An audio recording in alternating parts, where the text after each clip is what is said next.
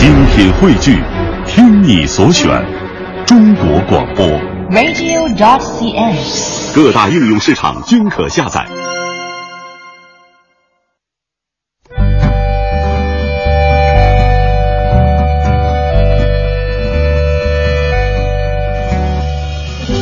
讲述看不见的心灵故事，记录几代人的情感春秋。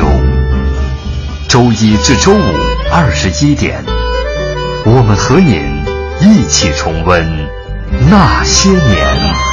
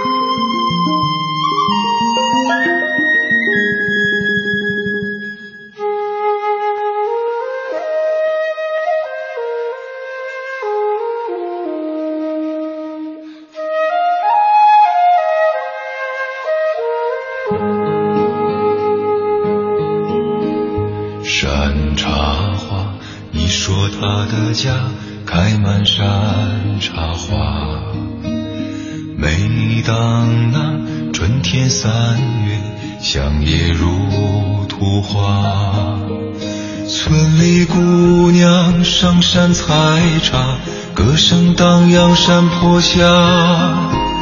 年十七，年纪十八。偷偷在说悄悄话，羞答答，羞答答，梦里总是梦见他。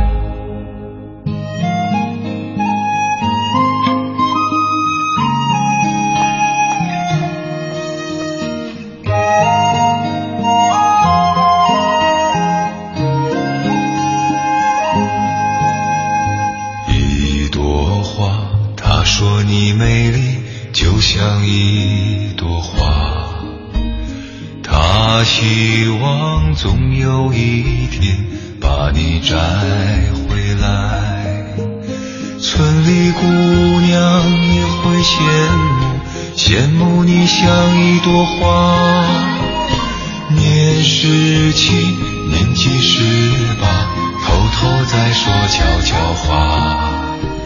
羞答答，羞答答，梦里总是梦见他。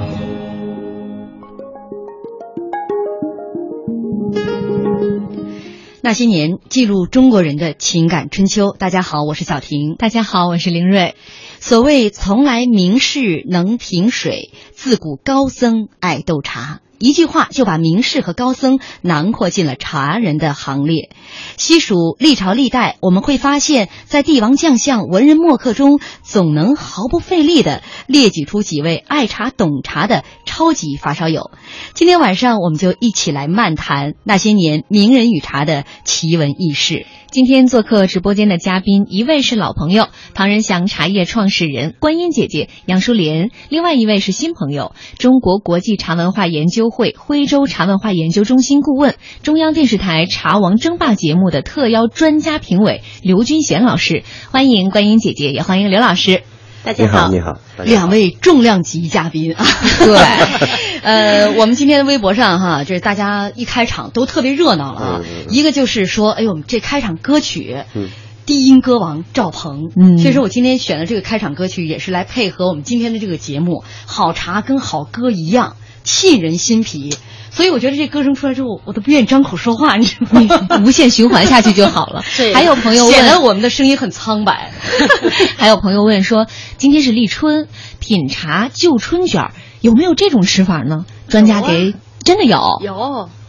我们今天中午呃吃的午饭，啊、然后那个就是春卷是吧？呃，吃的春卷，就了红茶。啊，真是这样，有这种传统吗？就一到立春你就这么吃？呃，春卷是必须得你算算了，我知道了。这个观音姐姐，你就是这样的，你顿顿都是茶配饭，是不是？你不是说立春这天才这么吃的？我每天都喝茶吧。嗯，其实确实，我觉得无论吃什么，就是咱们现在呃，在这个食物当中，去能量都比较高，经常大家会吃的比较油腻。嗯对餐后喝点茶水嗯是比较利于健康的，解腻啊，是这样吧？刮油解腻啊，这当然了，茶也分啊。对，今天跟大家聊的这个话题啊，我们讲的是这个历代的名人的这些。奇闻异事，关于茶的和茶之间的这个故事。今天，呃，直播间两位嘉宾关于这方面的故事都特别的多了，嗯所以我跟玲儿说，你今天找的内容是不是专家过目之后又说都是编的？专家过目之后说，嗯，我可以按照自己的逻辑来，其实非常委婉。那这样吧，我们抛砖引玉，好不好，刘老师？好我先说一个，您给我们判断一下这事儿是真是假。首先就是咱们先来说这个帝王和茶。呃，我们在前两天的节目当中，其实已经跟大家分享过一些，在茶的这个历代的这个发展过程当中，都是跟。中国的这些贵族阶层和茶的喜爱是分不开的，对。尤其一些皇上特别喜欢喝茶。你比如说，有些茶的名字就跟皇上有着直接的关系，对对对，比如说碧螺春这一款茶，说是康熙赐名，说当年这是对的，对的对的啊，具体的内容你还是没讲呢，人专家就你是对的。就是呃，当然赐名可能这个方式方法也不一样。我讲的这个故事的核儿，您再分辨一下是不是这样啊？说在康熙年间啊，有人在这个洞庭湖的东碧螺峰的石壁上发现了一种野茶。就采下来了，带回去做饮料喝，就冲茶喝。有一年，因为这产量太多了，竹筐装不下，这个人呢顺手就把多余的茶揣兜里了。不料这茶叶呢沾了这个热气呀、就透出了阵阵的异香。嗯采茶姑娘，南方人呀，哎呀，下三泥香啊！这个苏州人讲话嘛，就是下煞人的香，这太香了，跟以往他们喝的茶叶香味不一样。结果这个名声就传出去了。嗯那康熙啊，说是有一年到太湖，然后尝到了这个茶，就觉得这个茶虽然好喝，但是下煞人香，这茶名太不雅，于是赐名叫碧螺春。嗯嗯。这故事是这样的，刘老师，呃，大概的脉络是对的，但是这里边也有错误。你比如，首先不是洞庭湖，哦。它是太湖。哦。啊，因为是苏州嘛，啊，苏州哦，对太湖。对对，我前面说太湖里面有一个叫洞庭山。哦，啊，它分东山和西山这么两个地方。嗯。所以过去这个名字呢，也是确实叫下沙人香，这是没有错的。嗯。呃，就是因为它太香了嘛，嗯。说明还是茶叶的品质好。嗯，呃，但是就是康熙当年微服下江南南巡的时候，嗯，当时的江苏巡抚叫宋洛，哦。哎，康熙到了江苏以后，宋洛那最好的土特产要给皇上品尝一下嘛，嗯。就把这个下沙人香就给康熙了，奉给康熙皇帝，皇上一喝真好，嗯。但是一问名字不雅，嗯，哎，一看这个茶呢，杀气呀，对 对，哎，所以康熙呢就把这个用他的一个想法，就赐名叫碧螺春。嗯，哎。由此可见，康熙还是有文化的。哎，是是是是吧我觉得我觉得是属于确实，你现在听这碧螺春，确实比下煞人香听着好听多了。对对对对对，但是你看这故事，就由来这合着碧螺春，嗯呃这么好喝，它是沾着汗味儿的，嗯嗯嗯，是是这个意思。你揣兜里了吗？跟着人的这个热气，嗯哦这可能也有演绎的成分啊。实际上这这这是一个什么道理呢？实际上就是说，鲜叶采摘下来，呃，它稍微的预热以后，它就开始进入一种自觉不自觉的氧化的过程，嗯那就会你你就是不放在怀里，你放在地上，摊晾一会，摊晾一会儿，啊也会有香气出来，它就开始进行一种开始进行化学的转换了哦啊，，就是说最这个是有道理的。哦啊，，有。的没道理的呢，就属于什么，呃，就所谓过去的一些，就有点要让我说的比较比较那个怪怪的说法，比如嗯用嘴叼茶叶，这我觉得有点不大靠谱。嗯这个首先不卫生嘛，对吧？啊，揣怀里这个最起码还能接受啊。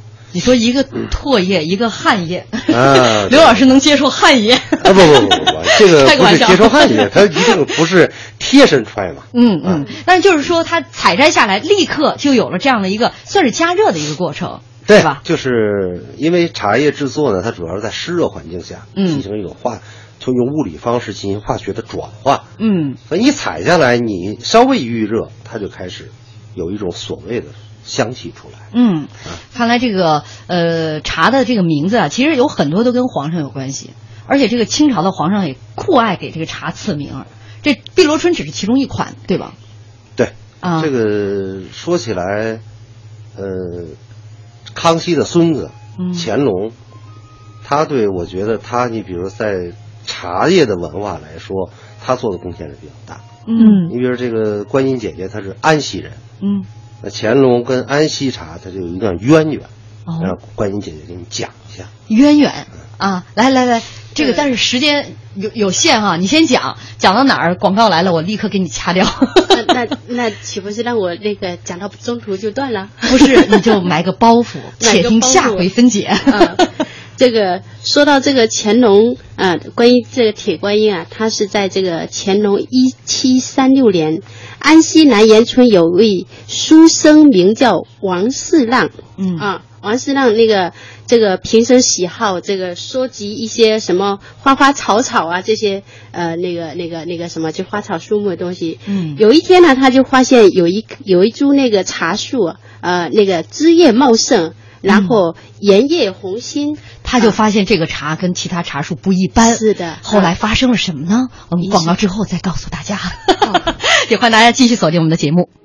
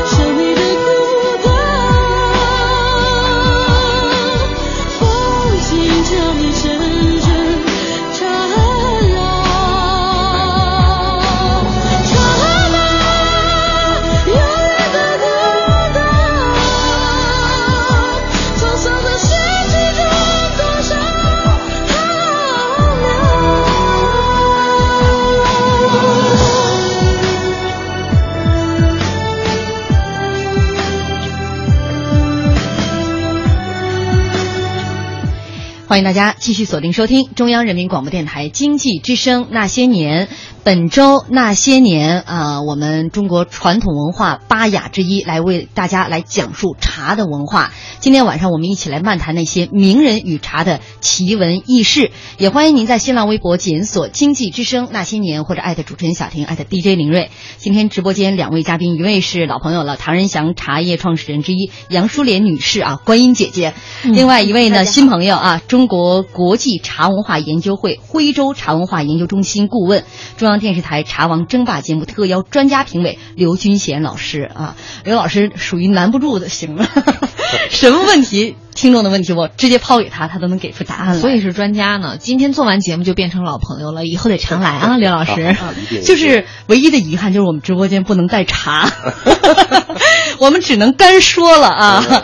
呃，刚才呢，舒莲讲到一半儿，呃，让我非常神秘的给拉下来了。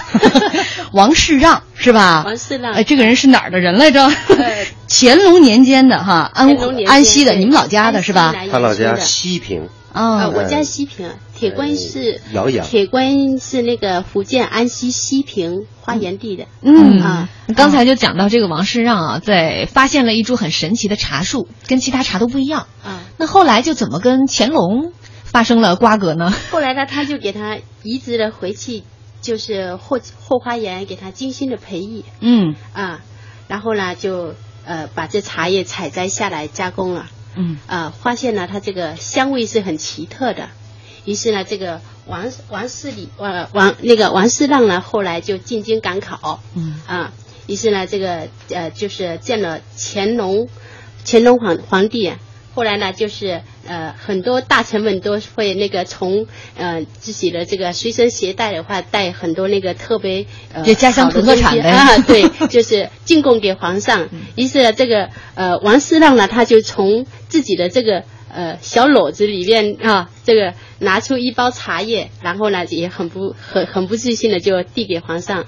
皇上一看他这个手拿的这一包是什么了，拿过去了，问他是什么，他也说不出一二来。嗯于是呢，他就问他说：“那这这这这不知道是什么，那我我我我来给你赐个名吧。然后手呢就拿着掂了掂量一下，嗯啊，发现这铁观音啊，这个美形如铁哈，形如铁，美如观音，然后于是就给它起名一个叫铁观音啊，就这么由来的。哎我觉得这乾隆得喝多少茶呀，才能一看到一个新的这个茶叶，嗯能够给出这么一个名字来。因为叫我 我怎么也看不出一个茶叶像观音来。你你就能叫出这是草。实际上这个这说明一种什么现象呢？嗯就是我们讲的，到现在我们来说茶，有句话叫是我们的国饮嘛，嗯嗯对吧？可以讲有中国人不喝茶的，但是说到茶，应该没有中国人不知道，它是我们的举国之饮。嗯说起来，你说这几千年茶叶发展到今天，连接这片叶子和我们喝的这杯茶中间的，实际上就是人，嗯嗯对吧？嗯哎，但但是呢，在这几千年的发展过程里面，我个人认为，皇家是起了至关重要的一个推动作用。嗯啊，如果没有皇家的这种喜爱推动，可以讲我我个人认为茶叶是发展不到今天的。嗯。嗯，啊。就是民间会有一个效仿的作用。啊。对啊，就是这个是由上而下嘛。嗯。因为就有时候我爱开玩笑，呃，过去哪有手机呀、嗯。没电视也没报纸。对。说你说一个土特产也好，一个地方的一个什么物品，嗯。如果你想用最快的速度让天下人知道，只有一个办法，皇帝喜欢，嗯。嗯。天下人都知道了。嗯，难怪各地争着去进贡。对，所以你看铁观音，它本身它传说它也是两个嘛，嗯。一个是魏说，就是发现制制作的这么一个故事，嗯。还有就是观音姐讲的王说。嗯。王说说明一个什么问题？乾隆皇帝赐名这个茶，可以讲这个茶马上名满天下，嗯。对不对？包括到我们历史上可以讲历朝历代，这些帝王，我觉得他们都是真正的对中国茶叶文化有巨大贡献的这一类人。嗯。他们的贡献可以讲是我们普通人比不了的。嗯。啊。那九五之尊嘛，嗯，啊，天老大地老二他老三嘛，嗯对不对？一言九鼎，他说好喝就好喝。对呀，就算不好喝，他也慢慢大家又就就就习惯了，就是好喝。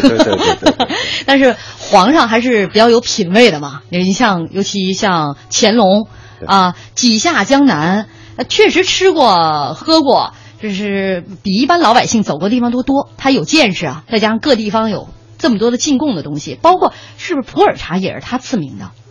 呃，这个不能这么说，这不能这么说哎普洱茶的这个这个，那不能什么茶都往乾隆说。领队，你给我这准备的什么故事？你？对呀，这要要要保持你的这个神神鬼鬼的姿态。呃应该是没关系。乾隆爱喝这是有可能，嗯。但是真正我觉得跟乾隆皇帝能发生关系的名茶来说，西湖龙井嗯。这是比较确认的。铁观音嗯，哎，包括安徽的老竹大方，哦。哎，这些跟乾隆皇帝都是有相对的比较紧密的关联。嗯嗯，哎，那你不能说是明茶都拿乾隆皇帝来，那成了说说事儿了。好吧，这个不好吧。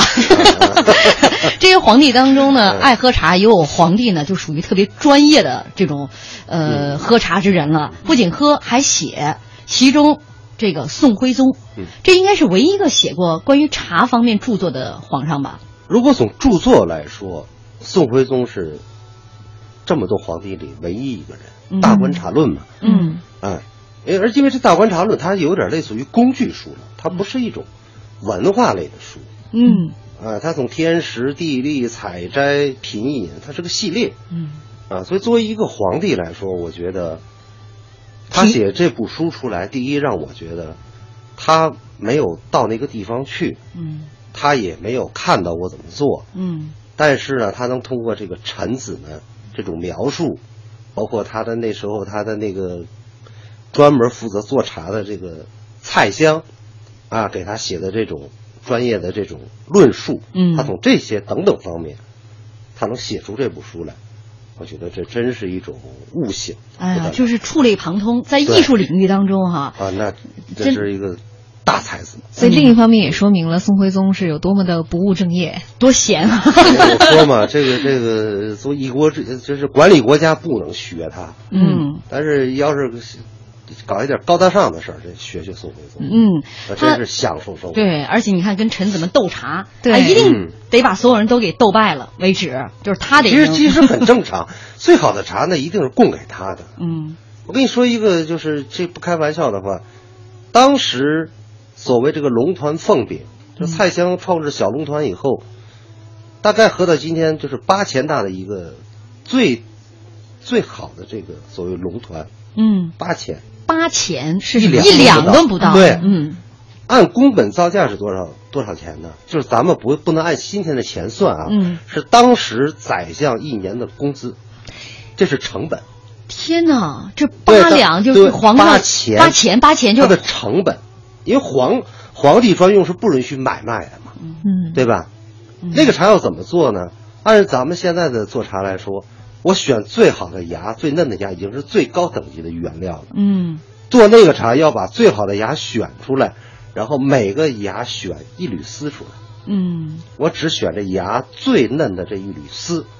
你想想，就像做一盘那个鱼须呀、嗯对吧？嗯一条鲤鱼两个须，咔咔咔绞下来做一盘，你说这盘菜得赌多少钱，嗯对吧？所以获得多少它已经就是到了一种让我看，他他疯狂，哎，真的就是从这个方面这个茶的爱，或者说这个当时这种茶叶制作，也真是到了登峰造极的一种地步了。所以这个皇上一爱好又尤其爱好这么精致，大家也就趋之若鹜，在茶方面做的非常奢侈。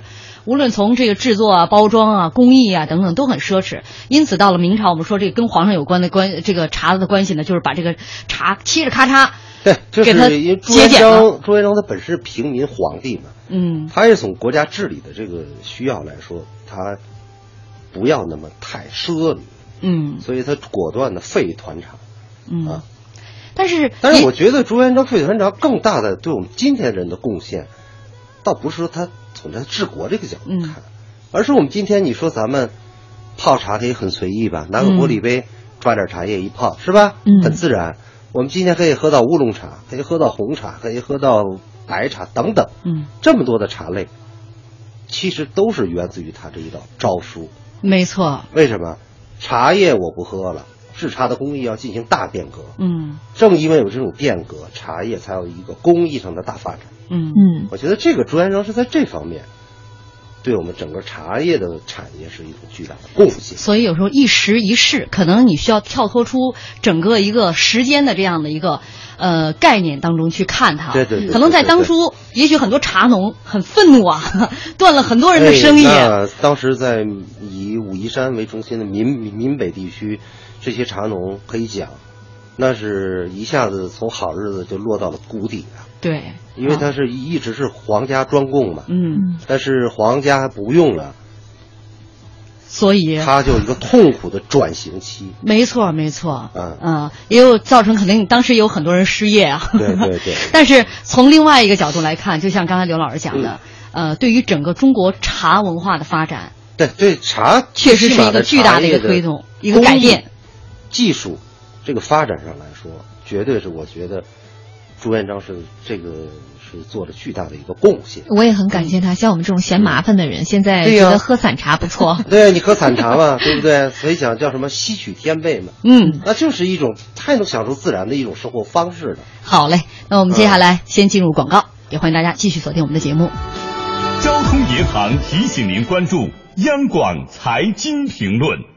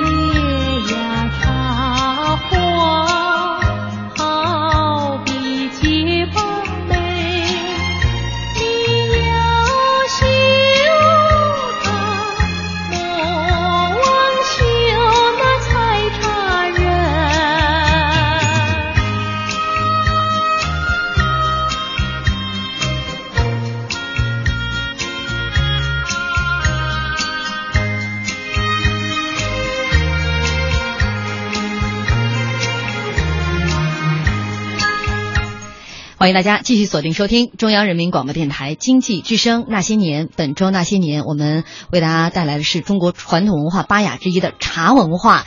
也欢迎您在新浪微博检索“经济之声那些年”或者艾特主持人小婷艾特 DJ 林睿，一起来谈一谈那些年名人与茶的奇闻异事。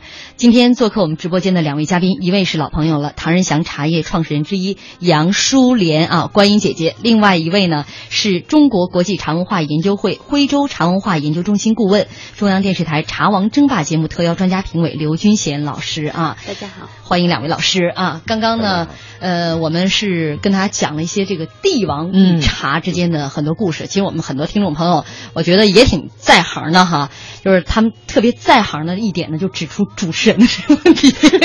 他们说咱们那些年就是主持人准备各种有的没的、真的假的材料，嘉宾老师逐一挨个的去伪存真。我就说这个有一个有一档鉴宝节目，你知道吗？就去伪存真。我就幸亏我们俩不是那假瓷器，要不然就早被配了。呃，刚刚跟大家分享了一些这个帝王与茶之间的很多故事啊。那其实呢，在中国的历史当中，除了帝王，还有一类就是文人墨客。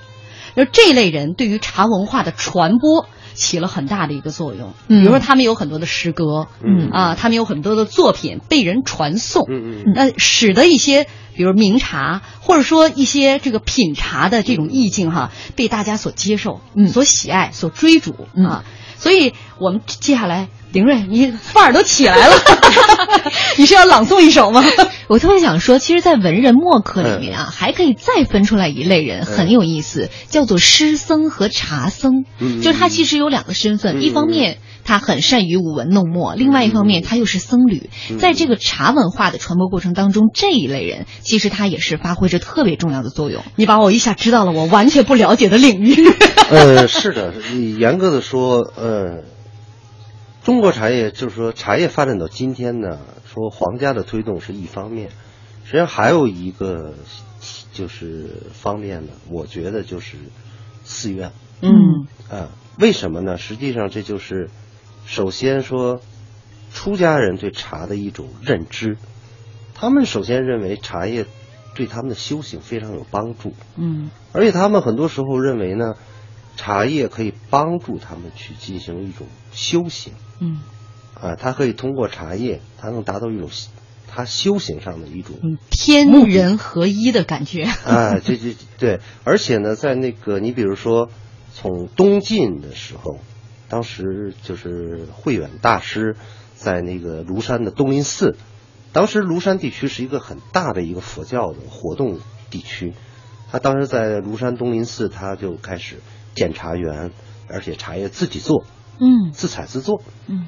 啊，尤其到了唐代以后，因为中国茶所说兴于唐，唐代是中国茶的第一座高峰嘛，嗯。啊，茶叶茶叶文化真正的兴起的时候，哎，这个时候，当时出家人来说，在政府层面是受优待的，嗯。哎、就是当时出家人，比如说政府可以给你地，嗯。啊，你自给自足，所以讲究农禅并举嘛，嗯哎，我吃的、喝的、用的，我都可以自己种，自给自足，嗯啊，也不用去上班，好好休息嗯就可以了，啊，真的很好估计的待遇。很多人都愿意出家。对啊呃当时家里没有地的那些呃，可能不是因为这个啊 出家更我觉得更多的是一种精神上的追求吧，呃，但是在唐代那个时候，确实出家人他因为就是他身处这样的一个好的一个环境里面，对，玉帝哥哥。所以说他又他又知道品茶喝茶对他的修行有帮助，嗯所以呢，很多很多的这种寺院开始种茶、做茶。他不但，所以讲不但这个茶叶种得好，在很多工艺上也很领先的。嗯还有一点，就是出家人出家人有时候经常云游四方的，他直接把这个茶叶，你比如从南方带到北北方，嗯这种茶叶的这种流动，啊，这个这个，我觉得出家人是做了非常非常大的一个贡献。他就是勤劳的小蜜蜂。对呀、啊，你比如那个时候讲说山东，当时说大家呃有这种降魔师，有师傅带着大家修行，不吃不喝不睡，但是呢就喝一些茶，嗯。说明什么？你看那时候山东它属于是比较北边了嘛，但是那个时候它已经出出现茶了。嗯。啊，可能这就是因为一种这种这种僧人之间这种流流动，嗯。哎，把这个茶带过来。对。啊。那说到这个唐朝这个比较有名的这个僧人，其实跟呃咱们两天前两天说的这个《茶经》茶圣茶圣圣。陆羽，呃，哎。我觉得，我觉得还是相对起来，如果咱们选一遍，还是焦然吧。嗯啊因为他跟首先他跟陆羽他们是属于忘年交嘛，嗯而且陆羽在他成长的过程中，在茶叶的这种认知、学习，甚至于生活上的一些方方面面，焦然是给了他非常非常大的帮助。嗯啊，而焦然自身他也是一个可以讲，呃，有修行的一位高僧，嗯而且是一位品茶的高手嗯啊。就是皎然，其实他是比这个陆羽要大大个差不多一轮，他俩算是莫逆之交、忘年之交。他们俩相识的时候是在安史之乱之后。这话说的吧，就是嗯我跟你就算莫逆之交，忘年之一轮怎么了？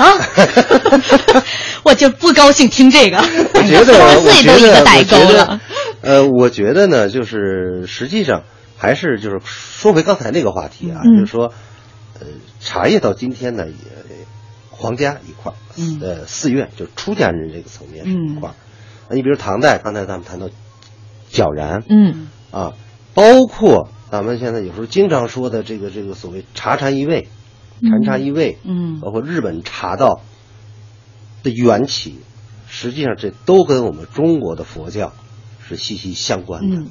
嗯，他们好多在修行的时候，好像说不吃不睡，只饮茶。对，没错，嗯。因为茶这几个功能对出家人来说，第一提神，嗯。哎，第二呢，就是说可以说帮助他，嗯，怎么说，就是比如安安静一些，嗯，啊，可以帮助他，就是经常说一杯茶下去，清气上升，浊气下降。对对对对，啊，它主要还是降的，嗯，就找这种这这种感觉，因为其实我觉得茶那天我看到一个说茶是唯一一种叫咱们中国讲五行哈，嗯金木水火土，它都蕴含在其中的。你仔细想想，真的，你喝完这一这一泡茶的时候，是这五种元素都在里面。你就五行啥也不缺了，是吗？我讲的这种玄学，你意会一下就可以了。今天讲就是微量元素嘛，是吧？开个玩笑啊！刚刚是说到了在宗教当中，嗯其实不仅仅佛教，像道教，甚至我们当时一些儒家。啊、对于茶的这种这种尊奉，都是放在一个很高的位置上，对对对也是使得这种茶文化的传播与这种流传哈，呃，起到了一个很大的一个作用。对对对对对。呃，现在该说回我那部分了吧？对，您把该说回文人了。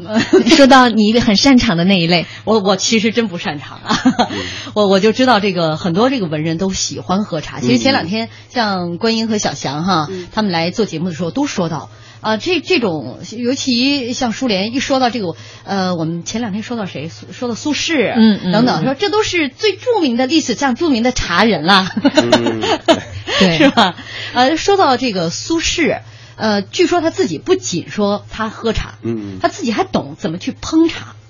其实好多这种文人呢，就可能自己十指不沾阳春水，嗯 但是有这些人，我觉得特别有生活情趣对对对，啊。而且像他光煮还不行，让别人煮还不放心，对对。自己对这个水，对于烹饪的各种火候把握的特别到位。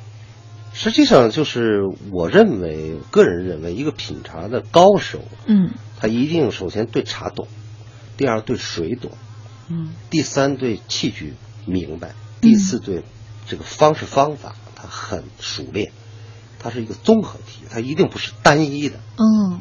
啊，你说我是高手，我只会品，这个好像说不过去。嗯。啊，其实刘老师的意思是说，我们有点少见多怪，嗯。就是这些有名的茶人，他就是应该这样。对，不，就是他倒不是跟他有名没名，咱们放在一边。嗯。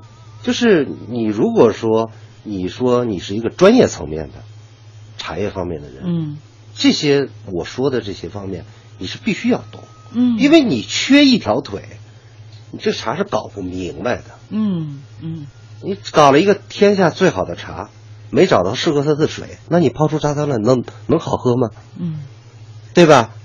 它应该用滚开的水，您非放半天您再泡，嗯，这也不好喝呀。就是他要是一个真正爱茶之人，他也自然会从在每一个程序，对细节，他通过学习呀、他通过这种反复的这种，我是我我有时候我讲就是所谓熟熟练嘛，嗯。一次一次的这种反复的摸索，嗯。他找出一种自己的一套方法。嗯。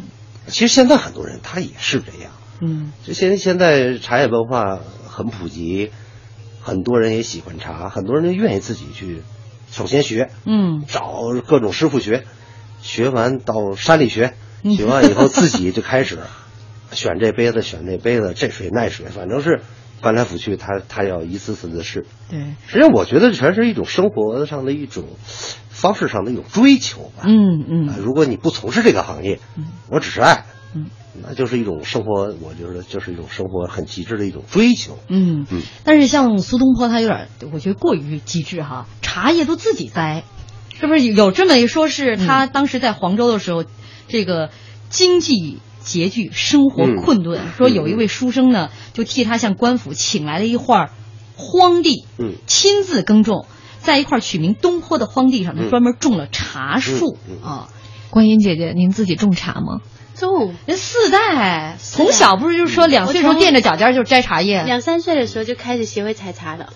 嗯啊，茶树好种吗？嗯，其实种茶树挺不容易的，嗯，茶农很辛苦，喝茶人是修身养性。嗯，随便找一块荒地就很容易把茶树栽起来吗？我得我自己要辨别一下这事儿是这个事真是假。儿，这个事儿你得分是在哪儿。嗯因为茶树它首先它喜欢的土壤是必须是酸性的，嗯对，所以就那土的颜色，你不要说是砾壤，你就说是土的话，也得是偏红的。嗯嗯这是茶树最喜欢的酸性的一种土壤结构。嗯，你不能找一块碱性的土地，你说种茶树，你可能能活，但是这茶叶不能喝呀。各位啥地就是不能种茶树，只能种枣树。对呀、对呀、啊，明白了。北方有槐树，有柳树。对这所以得看苏轼他被贬在哪儿了，对，是吧？你如果是南方嗯，哪怕贬到安安西去呢，那种茶树咱也信，嗯，是吧？你说贬到天天津去了，然后你说你种茶树，那可能是观赏用，它它不是喝的。那叫盆景哈。啊，对对对对对，除了苏轼，其实还有好多诗非人。其对，实比如元稹、陆游。元稹说到元稹这个人，我是非常的，我很仰慕这个人。嗯因为仰慕他，可能就因为他那个宝宝塔诗。嗯，今天在我们微博上有哎。最后一张有一张图片啊，不用，其实这个随口就可以说嘛，茶、真的？啊香叶、嫩芽、木石刻、爱僧家、碾雕白玉、罗织红纱，对吧？啊，呃，摇尖黄蕊色，嗯、转曲哎尘花。不是不是，呃，婉转曲尘花，你看我念的哎念不明对吧？哎，夜后腰陪明月，嗯晨前命对朝霞，洗金古今人不倦。嗯呃，还有什么？将之最后呃将之最后岂堪夸？哦，这就是一个宝塔诗。实际上，它是把茶从它的物质属性，嗯到使用的这个属性，到它的精神层面，嗯，它通过这一首诗，它完全的概括。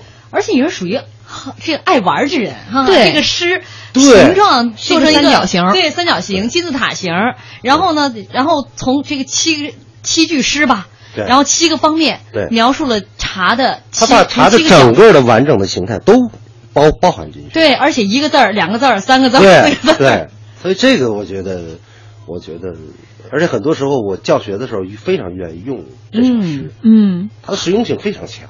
很顽皮啊。啊，就这个这个元元稹元稹这个先生，嗯嗯确实是。呃，历史上还有很多人哈，就是可能跟这个茶呃详有有严格的说太太多了。说郑板桥，嗯据说一段姻缘都跟这个茶有关系啊。姻缘不姻缘，咱们放一边儿，因为那是自个儿的事儿。但是呢，我不是就觉得我觉得有的就就有有副对联嘛，就这这坐请坐请上座，嗯茶上茶上好上茶茶这副对联儿。哎，这是我反正真在历史是小时候我就听过上，对这故事，。在历史上反正是两种说法，一个是苏东坡跟一位出家人，嗯啊，因为一个交集，嗯出的这么一个对。他去还有一种说法，寺院里了哈对，还有一种说法就是郑板桥，嗯哎，实际上这就是说，还是说表达的是一种就是所谓市井心心态吧。嗯呃，您达官显贵来了，我得好好伺候您；嗯您老百姓来了，我就不拿正眼吓你。实际上表达的还是这个东西。嗯啊。那说到了这些，我们都是说的离我们时代比较远的一些哈，嗯嗯这些文人墨客和茶的这个故事。其实，在近现代，也有很多的茶人啊，用苏联的话是茶人，他们对茶的这种喜好，嗯甚至到了这种痴迷的程度。对，啊我觉得比如说刘金贤老师就是典型的茶人。啊，对，刘老师，刘老师是当代茶人。哦，我觉得，我觉得在咱们国家来说，从你比如咱们拿建国前后，咱们画一个分水岭的话，我觉得建国以后呢，还是以这个周总理、周恩来、毛泽东、毛主席、他们这一代老人家，嗯。呃，我觉得还确实是都都是跟茶有一定的关，就是能发生一些跟茶发生就是这种茶方面的事儿。嗯。啊，你比如周总理在五九年，我记得那时候周总理到浙江杭州的梅家坞嗯。啊，看采茶女采西湖龙井，然后把西湖龙井定为国礼嗯。啊，而且呢，你包括那个尼克松访访华的时候，那毛毛主席把这个四两大红袍送给尼克松，当时尼克松直撇嘴。你堂堂这么大一国家的一把手，送我这么点儿茶叶，然后总理就告诉他，说这个总统先生，我们主席是把这一年总产量的一半送给你，因为大红袍这个母数大概就产个斤八两，嗯送了四两等于送他一半儿哦，啊，所以你看这个这这这都是有史可查的真实的一个有眼不识金镶玉啊。对呀、半壁江山了的。这四两大红包到现在，要是让我看，因为零六年已经禁采了嘛，嗯。那个母猪大红包如果留到现在，那我觉得这是我们业界的那是神物了。啊，嗯啊！你想想，不能拿来买卖吧，嗯 已经成为神物了。关键有东西没价儿，这个，嗯。嗯，很多啊，比如说，我听说这个毛主席生前有养生十六字诀，嗯叫做遇事不怒，基本吃素，多多散步，劳逸适度。而且他非常喜欢喝茶，喜欢喝热茶。喜欢喝热茶，而且毛主席好像咱们也不讲究喝凉茶吧？呃，凉喝凉茶不好，啊喝凉茶喝时间长了以后巨大。刘老师，您别怪，他是喝咖啡的人。哎这两天希望挽救他。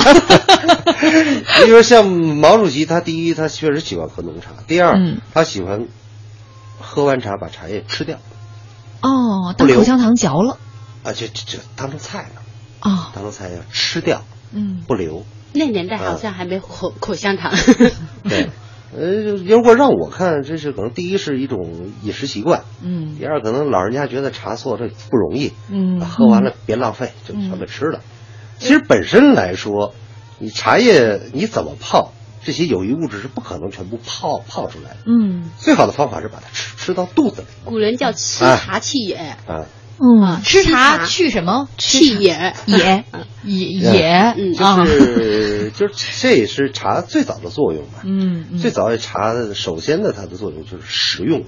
嗯哎，食用以后发现，哎，可以对人体有帮助。嗯你比如说，咱们当时一个非常有名的一个中医学家华佗嘛，嗯他他写那个时论里面，他对茶是第一次进行这种药理的描述，这叫苦图酒食意一丝，就是什么意思？就是说你经常吃这个茶，可以安神呢、嗯意思就安神的意思。嗯啊，所以说这个，我觉得老人家们这么做，他是有他的道理的，嗯，对吧？嗯啊，再说那个时候，我觉得像自然环境、生态环境都非常好，茶叶吃当菜吃一点问问题都没有。意意思是现在吃要三思是吧？呃，现在是现在相对，我觉得环境比那会儿恶要恶劣一些、嗯啊。就说你如果想吃茶的话，还是尽量的有一个选择。啊啊！哎，前两天其实还有人问呢，说种这个茶树的时候需要这个撒农药吗？什么长虫子之类的？嗯，呃它还是分季节性。啊，呃，茶叶它首先如果是春茶的话，会好的很多，嗯但是会长虫，基本都是天气会逐步有些，就是比较热，比如说在那个五六月份、六七月份那个时候的茶树就容易长虫，那个时候就要撒农药啊、嗯要喷喷农药，这个会比较多一些。嗯，这么说，是农作物，用农药无可厚非。嗯，我们不能把它当成一个好像就好像这东西能不能吃的这么一个主观的因素。嗯但是有一个问题，你用什么农药，嗯还要说你在什么时候农用农药，这个是很关键的。嗯你比如现在农药是可分解的，嗯它有七天的，有二十二天的。我打完以后，七天以后自然分解掉，或者二十二天自然分解掉。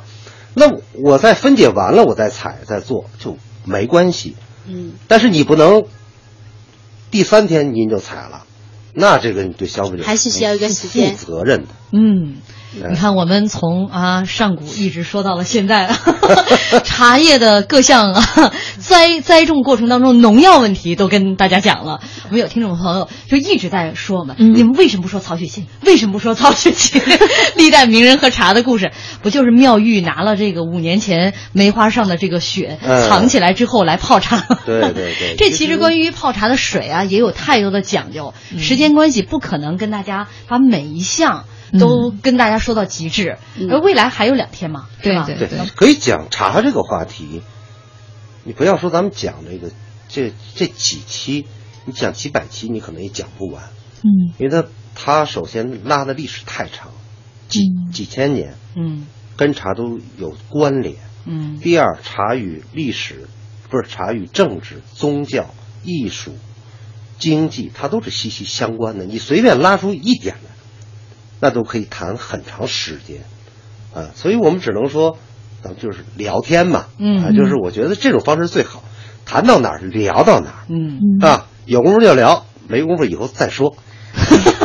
这这像是就要闭门谢客的意思。哎，没有 没有没功夫你你比如说《红楼梦》，《红楼梦》可以讲是在知名的这个这个历史书籍里，表达茶是非常非常多的一本书、嗯一本书。哎呦，以后你看，光这个《红楼梦》当中，哎，就这《红楼梦》，你聊三期，我觉得都应该没问题，哎，这是一个好点哈。对吧？红楼梦》与或者《红楼梦中茶》嘛，你就就那么一个选题嘛。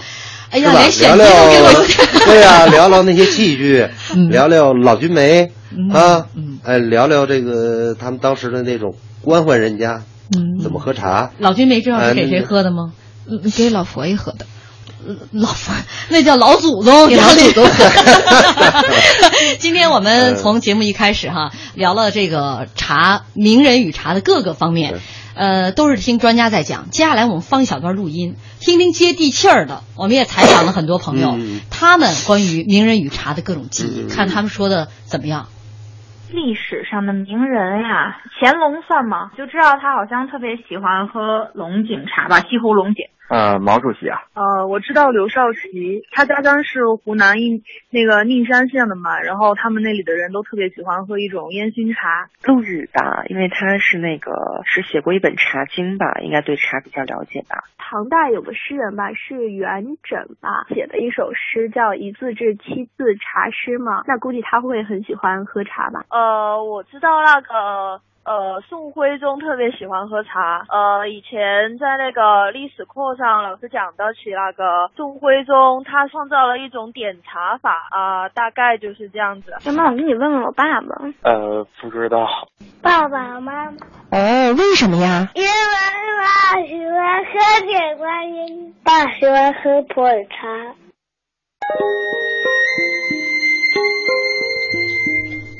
一分钟的采访，知道我为什么不提前放出来了吗？